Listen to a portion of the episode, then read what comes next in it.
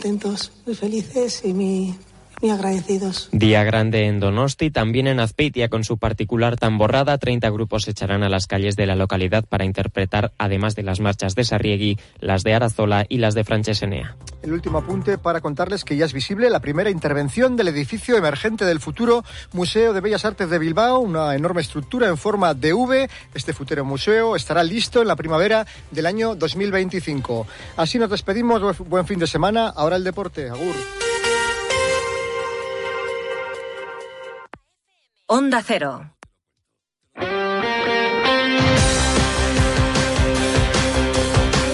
En Onda Cero, Radio Estadio Euskadi, con Gorka Acitores.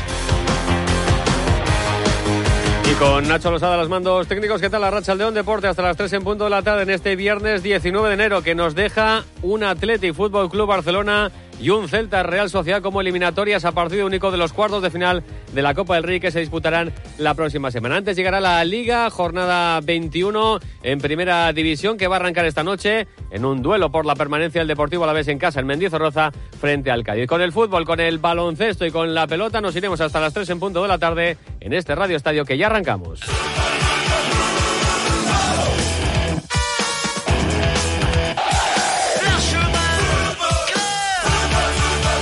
Atlético y Real Sociedad vivían pendientes del sorteo que ha tenido lugar este mediodía en la Federación Española de Fútbol de cara a la eliminatoria partido único de los cuartos de final de la Copa del Rey que se va a disputar la próxima semana y que nos ha dejado esos emparejamientos que les avanzábamos. Atlético y Real Sociedad a disputar en el estadio de Samamés, probablemente el próximo miércoles, porque el Atleti juega mañana sábado Liga, mientras que el Barça lo hace el domingo y la siguiente jornada también el conjunto culé jugará en sábado. Así que todo apunta a que esa eliminatoria pueda jugarse el miércoles, aunque será algo que se confirme esta misma tarde. Es absolutamente un clásico copero en los últimos años. De, hecho, ha habido 10 enfrentamientos en las 16 últimas eh, temporadas y los eh, dos últimos a partido único se han disputado en el estadio de Samamés. Fue en la temporada 21-22, en octavos de final. Ganó el Atlético en la prórroga 3-2 al Fútbol Club Barcelona en los cuartos de final de la temporada 19-20, es decir, la misma eliminatoria que en esta eh, ocasión.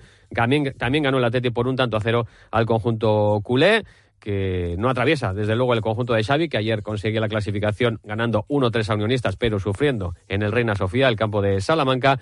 Eh, bueno, pues no atraviesa su mejor momento y el Athletic lo que quería era jugar en casa, así que no se ve del todo mal esa eliminatoria frente al Fútbol Club Barcelona. La valorará en unos minutos Ernesto Valverde, que comparece ante los medios de comunicación a las 3 de esta tarde. La otra eliminatoria, Celta Real Sociedad.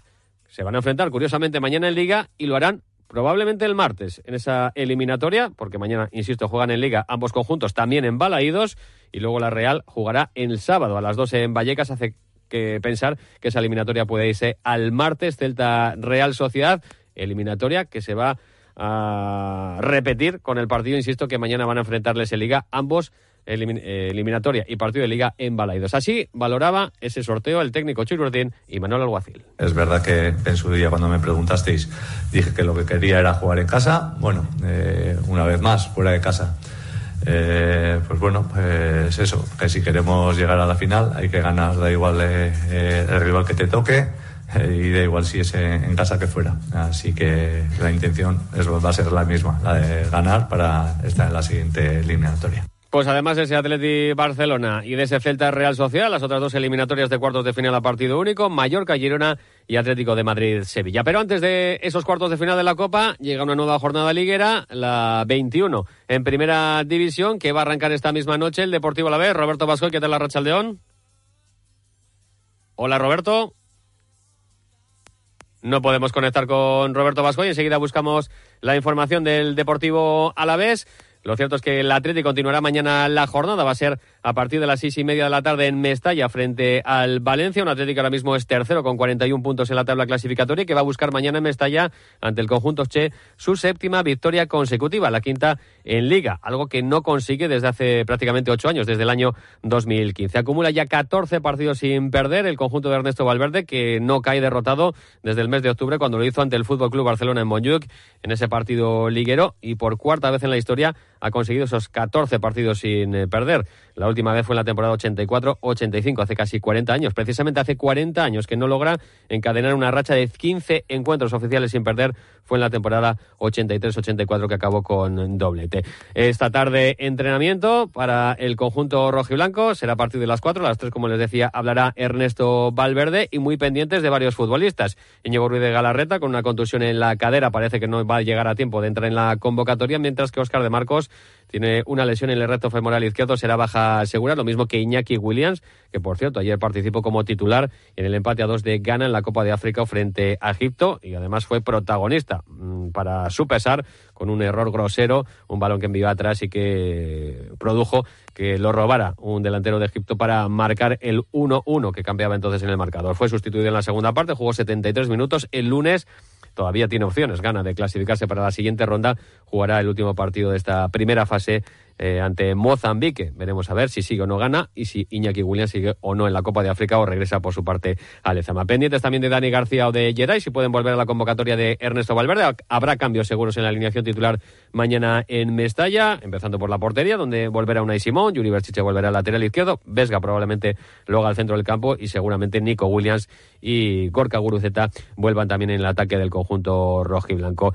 En Mestalla no se le da mal del todo al Athletic, dos victorias consecutivas la pasada temporada, tanto en Liga como en Copa, en octavos de final para superar la eliminatoria ante el conjunto Che, y además en Liga lleva cuatro temporadas sin perder. El conjunto rojiblanco en Mestalla ante el Valencia con dos victorias y dos empates. Arbitrarán dos canarios, Polido Santana en el Silbato, pleno de victorias con el colegiado canario para el Athletic, que le ha arbitrado, eso sí, en solo tres partidos, todos ellos en Samamés, ganó 4-3 al Celta esta temporada y la pasada campaña 4-0 a la Almería en Liga y 1-0 al Español en Copa.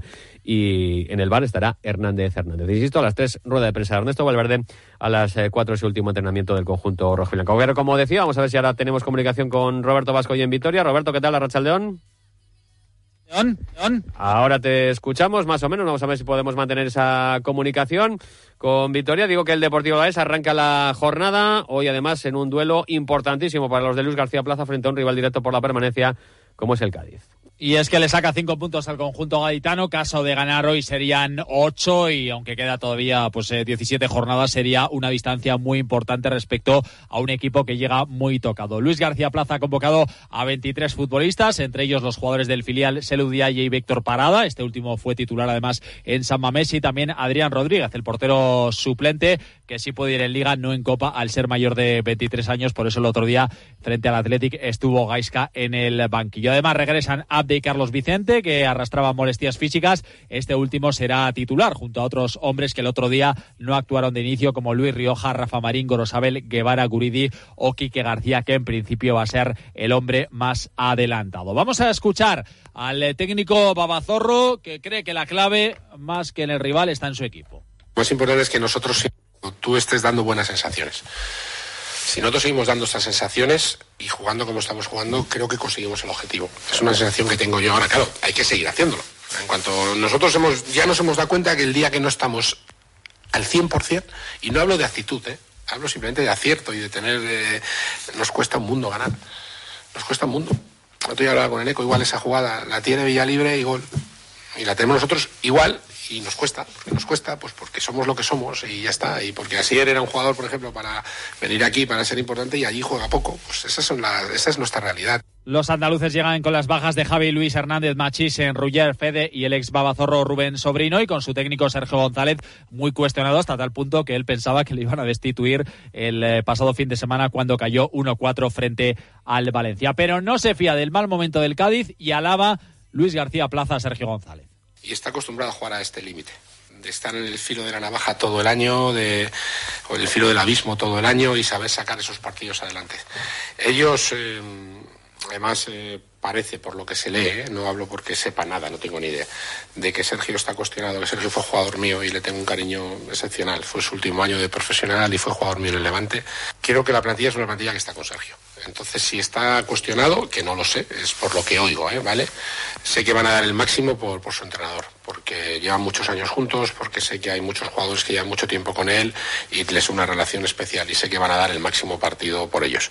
Y es que no ganan desde el 1 de septiembre cuando vencieron al Villarreal en la cuarta jornada, pero ojito, que en la jornada inaugural ya le ganaron a los Gasteiztarras eh, por 1-0 en el nuevo Mirandilla, así que la verás ahí también puede ser importante y es que pese a que muchos dicen que posiblemente el Cádiz tenga la peor eh, plantilla de primera división, eh, Luis García Plaza no está de acuerdo. Estamos un rival muy físico, muy directo, muy vertical, eh, con jugadores en balón parado importantes, con buenos sacadores, incluso el saque de banda, creo que tiene el mejor sacador de banda de, toda la liga, que cualquier saque de banda te, eh, es como un córner, ¿vale? Es, la verdad que es diferencial en eso, es un jugador diferente en eso. ¿vale? Y que nos va a exigir eh, el máximo. Tenemos que verlo como una gran oportunidad que tenemos que intentar agarrar con todo, pero que nadie se piensa de principio que somos superiores al Cádiz, ni muchísimo menos. O sea, es un equipo que, que arriba te puede jugar con Chris Ramos y Maxi López, por ponerte dos ejemplos que te dice el potencial que tiene y los jugadores de fuera y la experiencia atrás, el portero que es un portero de primer nivel. Bueno, pues por eso solo nos separan cinco puntos. ¿eh?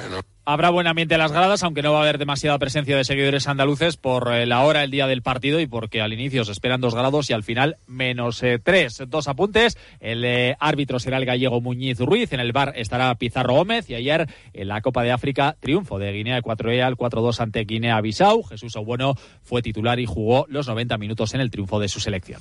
Gracias, El partido del Deportivo Las que va a abrir la jornada esta noche a las 9. Mañana será el turno del Atlético, como les digo, a las seis y media en Mestalla ante el Valencia. Y a las 9, Íñigo Taberna, ¿qué tal la racha León?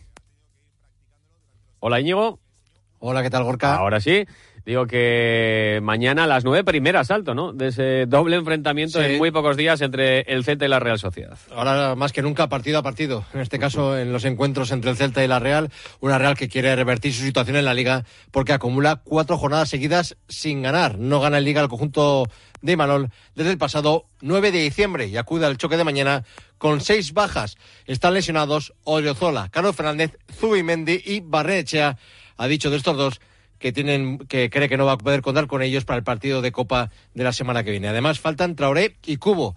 Eh, de este último decir que ha sido titular y ha jugado 61 minutos con Japón en la derrota de su país, del país nipón, 1-2 frente a Irak en la segunda jornada de la Copa de Asia. Entra en la convocatoria Seraldo Becker, el jugador neerlandés que fue presentado ayer por la tarde como no jugador realista hasta el 2026. Completa la convocatoria cuatro chavales del filial, Maguna Celaya, Pablo Marín, John Martín y Aramburu. ¿Qué dice Imanol de las bajas? ¿Qué es lo que hay? Que no hay excusas. Es lo que queríamos, jugar cada tres días.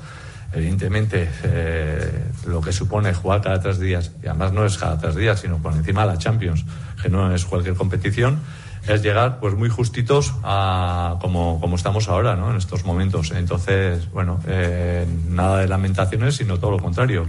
Un reto más, eh, una ilusión más y bueno, y, y 22 en la convocatoria, pero 22 convencidos de que somos capaces de afrontar, eh, bueno, primero este partido, porque luego el siguiente ya llegará. Y en esa lista está, como decimos, Heraldo Becker. Ha hablado del jugador, eh, Imanol lo ha definido, pero también ha señalado que tiene dudas respecto a su condición física. Es un jugador con muchísima experiencia, eh, aparte de la velocidad, que, que, todos ya sabéis que, que es muy veloz. Eh, tiene un buen timing a la hora de los desmarques y es que es capaz de desbordar a base, de potencia. Eh, un jugador técnicamente eh, bueno, habilidoso. creo que, bueno, un jugador que nos va, entiendo que en cuanto se ponga bien físicamente nos va a dar rendimiento inmediato. mi duda, pues que lleva algo de tiempo sin jugar como titular y, y bueno, que, que lo que no quiero es precipitarme y porque él esté deseoso de, jugar desde ya, eh, bueno, eh, pecar y bueno, y meterla eh, a las primeras de cambio y correr el riesgo de que se pueda lesionar. Enfrente a un Celta, que es decimos esto de la tabla, 17 puntos, 2 sobre el descenso y que tiene las bajas de Aidó por lesión y de Bamba, que está disputando la Copa de África. Con todo, Imanol resalta y destaca la calidad y la profundidad de la plantilla celtiña. Si tú analizas eh, seriamente la, plantilla del Celta, es, una grandísima plantilla y, el Celta cuando tiene su día bueno y cuando juega, juega muy bien. es un equipo con, muchísimos recursos y, además ha demostrado que con, con, fondo de armario, ganándole al Valencia en Copa. Entonces, bueno, no va a ser fácil, juegue quien juegue.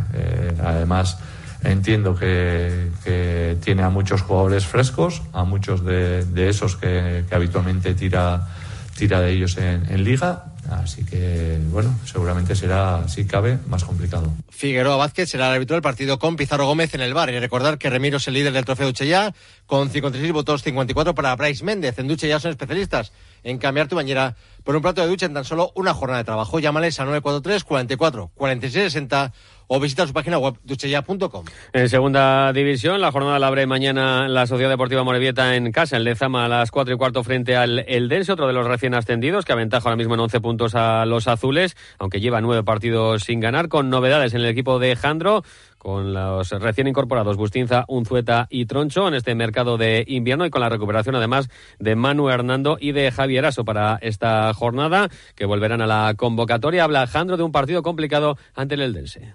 No va a ser fácil, el Eldense es un equipo que está muy bien, compite muy bien, un equipo muy serio, defiende muy bien el área, juega en largo y combina también en campo contrario, eh, balón parado, tiene gente que las pone muy bien, luego saques de banda los mete al área también, es, un equipo que nos va a exigir mucho sobre todo balón parado, eh, centros laterales, un equipo muy compensado, eh, un equipo muy bien trabajado que se ve enseguida. Va a ser difícil, pero nosotros tenemos claro que, en casa queremos ganar, tenemos claro cuál es el plan de partido y a ver si podemos ejecutar bien. Mañana el turno para la Morevieta, el domingo para la Sociedad Deportiva Ibar en el Alcoraz y frente al Huesca Íñigo. Es eh, derrotas consecutivas como visitante, con las bajas de Bautista y Corpas por sanción y la de Venancio por lesión. José Echeverría reconoce lo importante que sería sumar el domingo los tres puntos. Bueno, independientemente que sea el primer partido eh, fuera de casa de la, de la segunda vuelta, eh, necesitamos ganar. llevamos, pues bueno, como visitantes pocos puntos últimamente y para estar arriba necesitamos, necesitamos ganar, ¿no? Sabiendo que va a ser un partido difícil, porque ellos también se están jugando mucho. Eh, creo que necesitamos esa victoria. Eh, porque creo que, bueno eh, empezar pues esa segunda vuelta con una con otra victoria y encima como visitantes creo que nos daría un impulso que en esta fase de la temporada que, puede ser determinante, creo que nos, nos, nos, traería mucha fuerza. El Eibar además buscará mejorar su estadística en el Alcolaz, donde tan solo ha ganado un partido en las cinco visitas que ha realizado al conjunto ostense. Y jornada también en fútbol femenino que abre mañana la Real a las dos en el campo del Levante, Las Planas. Natela Arroyo es la entrenadora Chuyurdín. Tiene gente de buen pie, tiene gente agresiva, eh, músculo dentro, duelo dentro. Eh, bueno, va a ser, va a ser exigente, no, no, me imagino un partido cómodo para nada, pero ojalá pues seamos capaces de llevarlo a nuestro, a nuestro contexto y, sacar eh, tres puntos que nos mantengan en ese no perder y si puede ser volver a ganar, pues fantástico, ¿no? Ya el domingo a las 12 la TT se mide al Granadilla en Tenerife y también el domingo a las 4 y media el recibe al Valencia. Hiru urtetik berako seme alabaren bat baduzu, ura azteko laguntza berriak jaso ditzakezu. Iean berreun euro hiru urte bete arte. Eta irugarren edo ondorengo seme alabentzat, laguntza luzatu egiten da, iean eun eurorekin zazpi urte bete arte. Informa zaitez bederatzi lau bost 06 lau 0 telefonoan. Berdintasuna justizia eta gizarte politika. Eusko jaurlaritza, Euskadi, auzolana. Baloncesto con el triunfo del Vasconia por 90-91 ayer en Belgrado ante la Estrella Roja en la Euroliga. Tras un mal inicio, los azulgranas se pusieron al mando en el tercer cuarto y se llevaron el encuentro en un final igualado gracias a los 32 puntos de Marcus Howard. Dusko Ivanovic cree que es una victoria de mucho mérito. Aquí es muy difícil jugar por ambiente que crean uh, público, un, ambiente fenomenal y porque Estrella Roja últimamente está jugando bien. Nos ha metido 50 puntos en primer tiempo porque juegan bien, pero también porque no jugamos nosotros defensa como sabíamos a jugar. Todo cambió en tercer cuarto cuando hemos tenido más agresividad y, en ataque Marcus nos ha dado este, este plus que, que siempre, casi casi siempre nos da. En ACB el domingo reciben a la Andorra a las 5 de la tarde. También el domingo a las 6 y media juega Bilbao Basket en la cancha del líder Real Madrid. En los de Ponsarnau debutará el último fichaje Hornsby. El técnico de los bilbaínos considera clave para tener alguna opción estar en partido los 40 minutos del mismo. Sin ninguna duda, un lema del partido es 40 minutos o más. Vivir el partido, ir buscando nuestro momento. Ellos si ahora pueden tener una debilidad es, es que pues jugando todas las competiciones que juegan, con la exigencia que juegan y con las bajas que tienen en este sentido a nivel de energía, pues que a lo mejor se equivoquen en algún momento de esos 40 minutos, ¿no? Si se equivocan, que estemos preparados. Naturalmente esperar que se equivoquen un equipo tan bueno pues, es aventurado, ¿no? Pero que si se equivocan nosotros estemos allí para aprovecharlo. Además, el Olympique Guernica quedaba eliminado de la Eurocup al caer ayer 87-59 en cancha del London Lions en el partido de vuelta de esos octavos de final. El Olympique Guernica que se centra ya en la Liga. Mañana nueva jornada en Maloste frente al Gran Canaria a las ocho y media. También mañana a la una juega Araski en la pista del Ferrol. Y ya el domingo a las doce y media IDK eh, Euskotren visita al Barcelona. Y el Logro arranca la segunda vuelta para el de Básquet que juega esta noche a las nueve menos cuarto en cancha del Cáceres eh, buscando una nueva victoria. Además en pelota arrancaba ayer la décima jornada del Parejas con el triunfo del Ordi Rezusta 22-16 frente a Pello Echeverría y Zabaleta. Jornada que continúa mañana con doble cita en Durán, Colaso y Aranguren. Se miden a Peña segundo y el Viso. Y en el abril de Pamplona, Jaca y Mariez Currena se enfrentan Artola e Imar. La jornada se cerrará el domingo en el Astelena de Ibar con el Escurdia Tolosa frente a Altuna y Martija. Segundo nos separan de las tres, se quedan ya con la información. El deporte vuelve a esta sintonía a las 9 menos 10 con la brújula del Radio Estadio Euskadi con Íñigo Taberna. Que pasen buena tarde y buen fin de semana, Gur.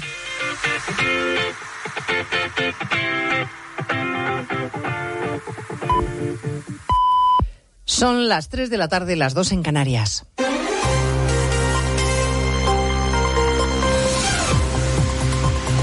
Noticias en Onda Cero.